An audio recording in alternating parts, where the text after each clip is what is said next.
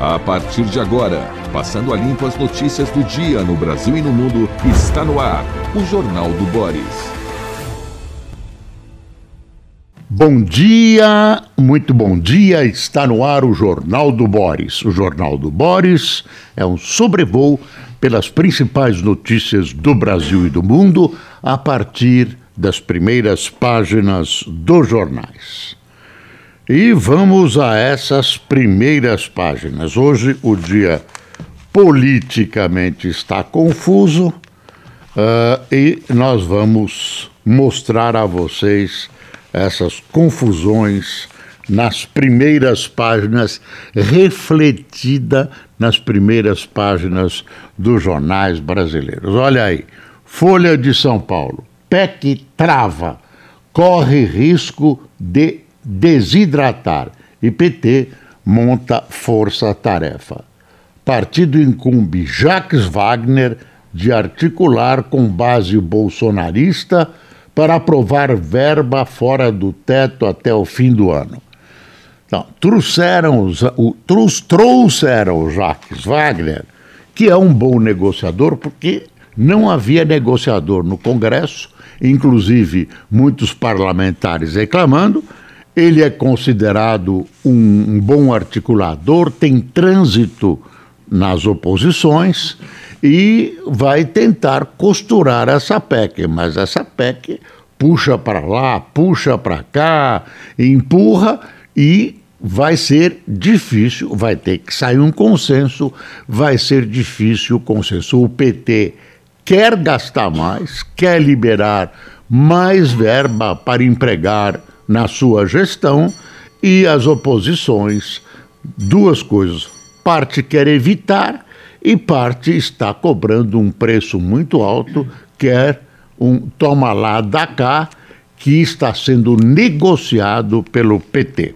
Então, é essa questão. Por exemplo, o, o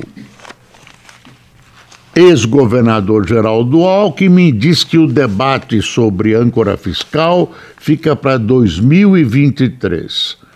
Com a indicação de que o Congresso não dará aval à retirada do Bolsa Família do teto de gastos por tempo indeterminado, o vice-presidente eleito Geraldo Alckmin disse na terça-feira que a PEC da transição terá um dispositivo que obriga a revisão da regra fiscal por projeto de lei complementar. A ideia é deixar o debate sobre a nova âncora para 2023. Bom, então ah, tá aí. E aí você pega o Estadão e vê na manchete aqui, ó.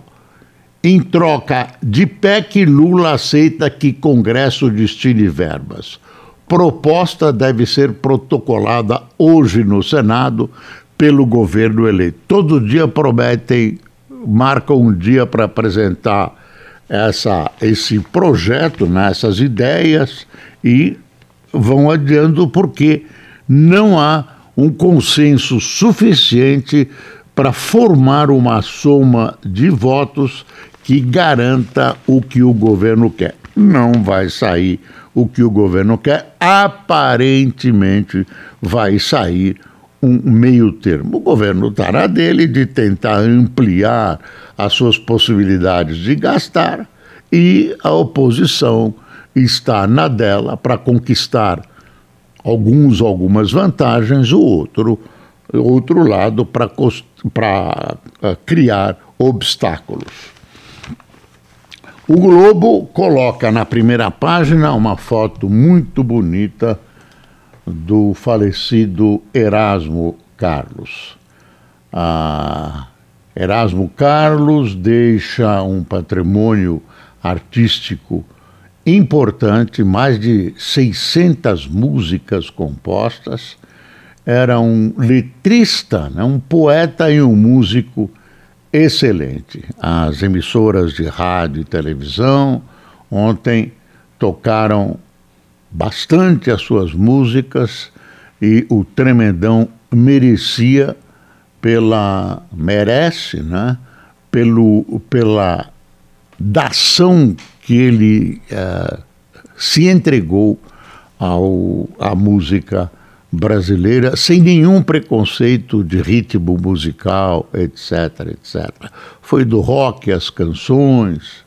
O Jornal Nacional produziu ontem, aliás, todos os jornais uh, de televisão produziram ontem peças muito bonitas, até porque havia muita imagem, muito som, muita uh, muita cantoria, ele com outros cantores, especialmente com Roberto Carlos, seu parceiro a vida toda, uma bela homenagem a um artista que uh, montou um patrimônio para a música brasileira. É uma, um figuraço. Uh, governo eleito sinaliza que aceitará a nova regra fiscal. Alckmin expõe linhas gerais da política de equilíbrio de contas. Essa notícia pode ser complementada por aquela do valor, dizendo que o debate de âncora fiscal fica para 2023. Vai saber. Falando em valor, olha, olha a manchete do valor. Empresas vão bem no terceiro tri com impulso da atividade. E aí tem essa reclamação do governo no TSE de que havia irregularidade numérica nas urnas de reconhecimento das urnas, o que, uh, segundo essa, essa proposta, essa, esse pleito do PL, o partido do presidente Bolsonaro, uh, levaria à anulação do segundo turno.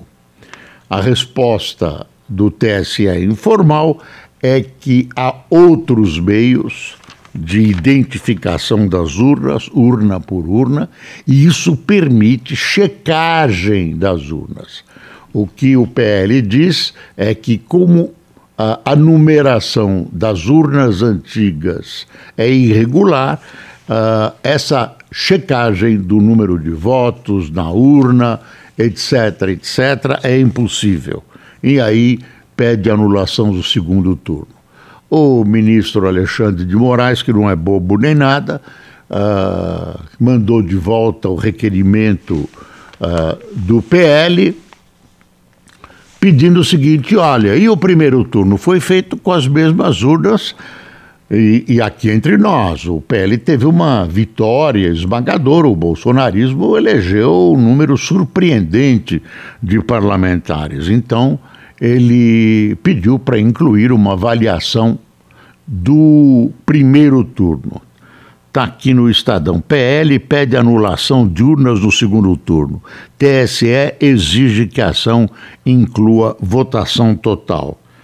E aí tem uma explicação aqui: número de série não é a única forma de identificar o equipamento. É o TSE dizendo: olha, isso é um pouco de jus esperneante, cria uma, um elo né, entre os bolsonaristas, uma, um motivo de união e de pressão, mas não vejo possibilidade disso evoluir. Não vejo possibilidade disso evoluir. Faz um pouco de barulho, uh, uma gritaria, uh, cria uma narrativa de fomos roubados nas eleições, etc, etc.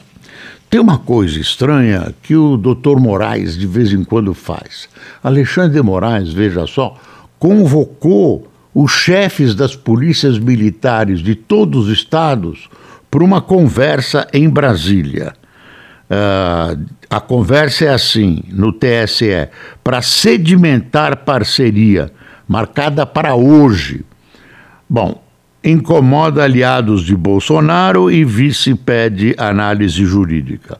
É estranho, porque uh, as polícias militares como você sabe, pertencem aos estados, são chefiadas pelos governadores dos estados.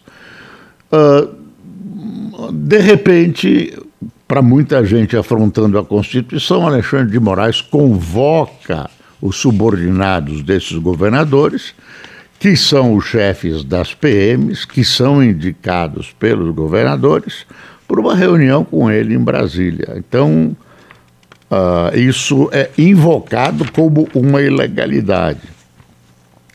De vez em quando, o TSE, o STF dão um, uma banana, uma banana não, desconhecem a legalidade numa suposta ação do bem. Do bem pode. Será que pode? Será que isso é legal? Alckmin anuncia Frota e filho de Dirceu na equipe de transição. Frota é o deputado que era o Alexandre Frota, que era bolsonarista, mudou a sua posição e tem o filho do, do Zé Dirceu, cuja grande qualidade a um deputado é ser filho do José Dirceu. Enquanto o Zé Dirceu não volta, o filho dele o representa. E essa essa já está em 490 deputados essa essa uh, comissão de transição. Tem uma notícia sobre o novo governador de São Paulo, futuro, né? Tarcísio indica bolsonaristas para a área social. Deixa eu dar uma avançada aqui. PT cede emendas em troca de PEC, em tentativa de garantir orçamento maior para o governo equipe de Lula aceita negociar verba livre para parlamentares e limitar a quatro anos a retirada do auxílio do teto.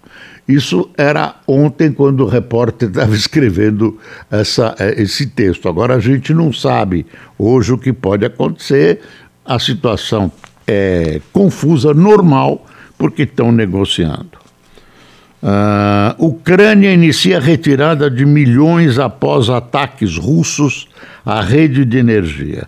O governo de Kiev pretende transferir milhões de civis de cidades do sul do país, onde a destruição da infraestrutura básica ameaça a, ameaça a vida de ucranianos com a chegada do frio.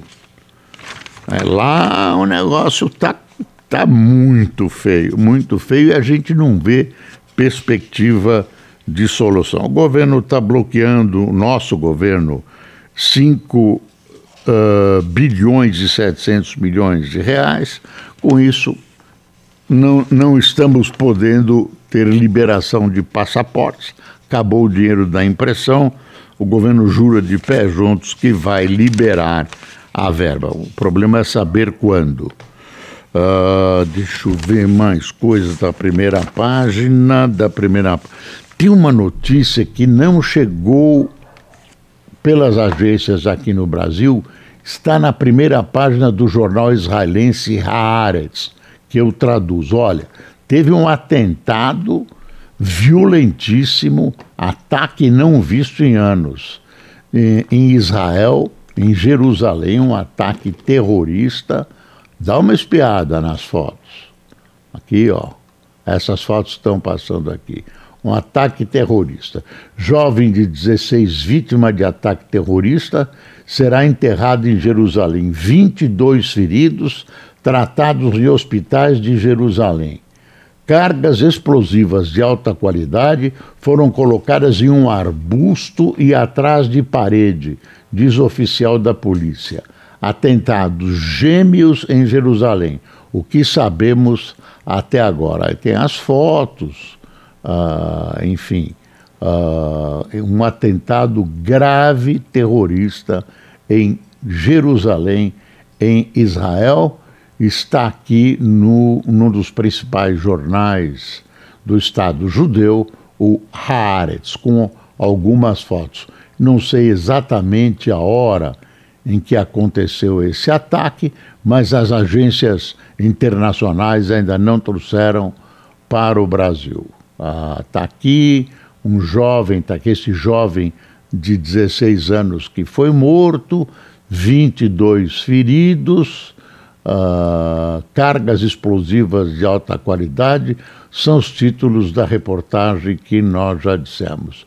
Olha aqui, dois dispositivos explosivos foram detonados remotamente em um ponto de ônibus lotado em Jerusalém na manhã de quarta-feira, matando um jovem de 16 anos e ferindo pelo menos 14 pessoas.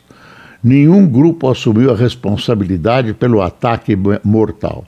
A pessoa que foi morta no ataque foi identificada como um estudante de yeshiva, é uma é uma espécie de uma entidade de ensino religioso, de uma estiva israelense canadense de 16 anos, é esse moço aqui. Mais um atentado terrorista. Embaixadores europeus condenam ataques e está aí colocado mais uma, um ataque terrorista, uh, desta vez em Jerusalém, Israel. Uh, deixa eu ver o Estadão aqui. os jornais repercutem hoje também uma, uma morte que nós noticiamos ontem do cantor e compositor uh, cubano Pablo Milanés. Uh, Pablo Milanés também tem uma contribuição para a música muito grande. São canções lindíssimas, super premiado. Uh, Anvisa aprova o uso emergencial de vacina bivalente contra a Covid-19. A agência autorizou a aplicação do imunizante que mistura cepas dos vírus como dose de reforço na população acima de 12 anos. Vamos ver quando isso vai ser aplicado. Na China tem um avanço de novo da Covid, até reduz a produção industrial, mexe com a economia chinesa e aqui no Brasil há sinais lampejos de a Covid eh, desejar voltar. Ela está voltando, mas os casos devido à vacinação, isso é atribuída pelos médicos à vacinação, os casos não são tão graves como no começo. Aqui tem uma coisa dos nossos irmãos argentinos. Após virada histórica sobre a Argentina, o rei saudita decreta feriado. Apontada como favorita, a Argentina perdeu ontem para por 2 a 1 um para a Arábia Saudita na maior surpresa do Mundial. Revés põe pressão sobre o time de Messi. Eu vi muito brasileiro comemorando essa vitória sobre a Argentina. Imagine, os nossos irmãos, a gente deve ficar chateado junto, não aplaudir a vitória da Arábia Saudita sobre a Argentina. A Argentina é um país irmão aqui do lado. E a gente gozar os argentinos porque foram derrotados pelos. pelos ah, imagine, imagine, eles foram solidários com a gente no 7 a 1 quando o Brasil foi derrotado pela Alemanha aqui em plenas terras brasileiras. Me contaram uma curiosidade ontem que eu ouvi numa entrevista sobre a Copa. Aliás, o Brasil estreia amanhã contra a Sérvia às 16 horas. Os gramados, uma curiosidade é essa, os gramados da Copa são de grama brasileira, não da variedade usada aqui nos estados brasileiros. É uma outra variedade adaptada ao clima lá, lá do Oriente. E essa é uma grama resistente e que pode ser, inclusive, irrigada com água do mar. É Todos os estádios têm essa grama brasileira. A outra história é porque o Morgan Freeman apareceu em algumas cenas do show de inauguração uh, da Copa com uma luva. Você lembra uma luva que destoava da roupa dele, marrom clara, a roupa era toda preta.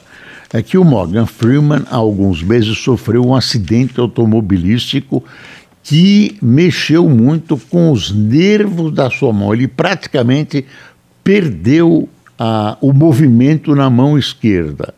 Ah, e tem uma dificuldade de irrigação. Essa luva uh, ela reduz as dores, ajuda a irrigação, né? é uma espécie de uma luva de compressão. Ele sentiu uh, qualquer coisa naquele momento e usou a luva e todo mundo estranhou, até porque a cor uh, marrom clara uh, destoava da, do, do, do resto da roupa do, do Morgan, que era uma roupa escura, uma roupa preta. Que o Estadão cobre bem essa pedido de anulação das urnas do segundo turno. O TSE exige que a ação inclua a votação total. deixa eu ver.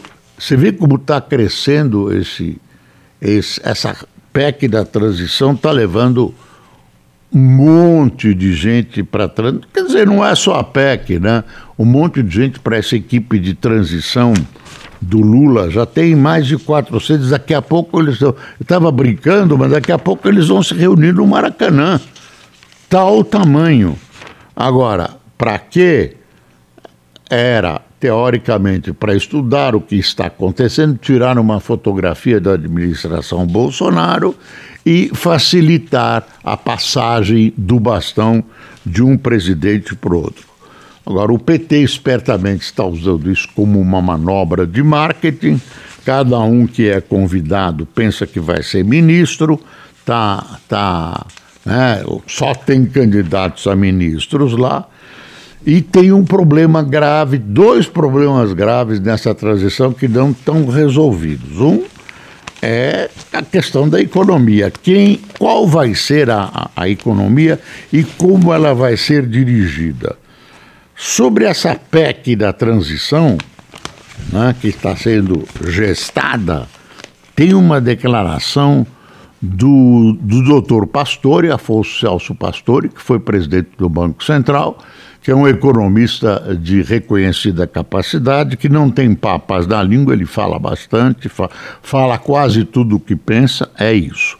Para o ex-presidente do Banco Central, Afonso Celso Pastore, a PEC da transição elaborada pela equipe do presidente eleito Luiz Inácio Lula da Silva é um desastre e poderá levar a um rápido aumento da dívida pública nos próximos anos.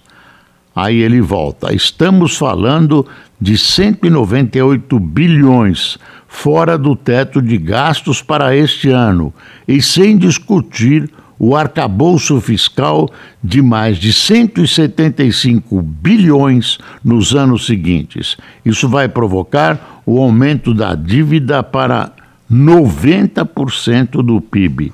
Dívidas desse tamanho são insustentáveis. Aí é a opinião de Afonso Celso Pastore, uma opinião respeitável. A Folha de São Paulo tem um editorial interessante numa posição que nós já adotamos aqui ontem. É o seguinte: estão montando, o STF está julgando o que a Folha chama de uma regalia descabida prisão especial para detentores de diploma. É uma norma classista, diz a Folha, que deve ser revogada pelo STF. Já tem dois votos a favor de acabar com essa prisão privilegiada. Quem é engravatado tem uma grana, tem um diploma, né? E termina assim o editorial da Folha. Afinal, as mesmas considerações válidas para excluir os portadores de diploma universitário do rol de beneficiados pela prisão especial valem para outras categorias relacionadas no próprio artigo 29, como advogados, ministros, religiosos, políticos e, é claro, magistrados. Claro que os magistrados não vão se excluir. Magistrado e policial têm direito a uma, a uma cela separada, porque não podem ficar juntos com pessoas que eles condenaram, etc, etc. Bom, eu tenho a impressão que eu já mostrei o mais importante para você hoje. Amanhã o Brasil joga, quatro horas, o país vai parar. continuam bloqueios, continuam aqueles protestos, as polícias não estão resolvendo, a coisa está em banho-maria. Vamos ver se a Copa dá uma, uma esfriada nessa maluquice que é esse tipo de, de demonstração antidemocrática de quem não se convence que Bolsonaro perdeu a eleição. Aqui estão aqueles que tomaram café e que nos acompanharam nesta manhã de quarta-feira. Nando Gomes, Magalhães Silva, André Moraes, Flávia Martins, Nilvânia Moselli, Jarba Souza, Alexandre José, Fábio Yukio, Mauro Oca, Edmar Cândido, Auriceia Santos, Beatriz Loenza, é isso? Lorenza. William Lima, Johnson Nogueira de São Vicente, José Gomes de Santo Antônio de Jesus, na Bahia, Regina Luz Vargue de Andradas, em Minas Gerais, e Rosimeire Inídia de Congonhal. Pessoal, muito obrigado por sua atenção. Amanhã, antes do jogo, ainda a gente vai ter uma conversa. Tomara que o Brasil ganhe de maneira convincente. Estamos torcendo. Não esqueça da vacinação contra pólio, viu, minha senhora, meu senhor? Sua criança vai lhe cobrar no futuro. Vacina contra pólio. E lembre-se, é preciso passar o Brasil a limpo. Bom dia.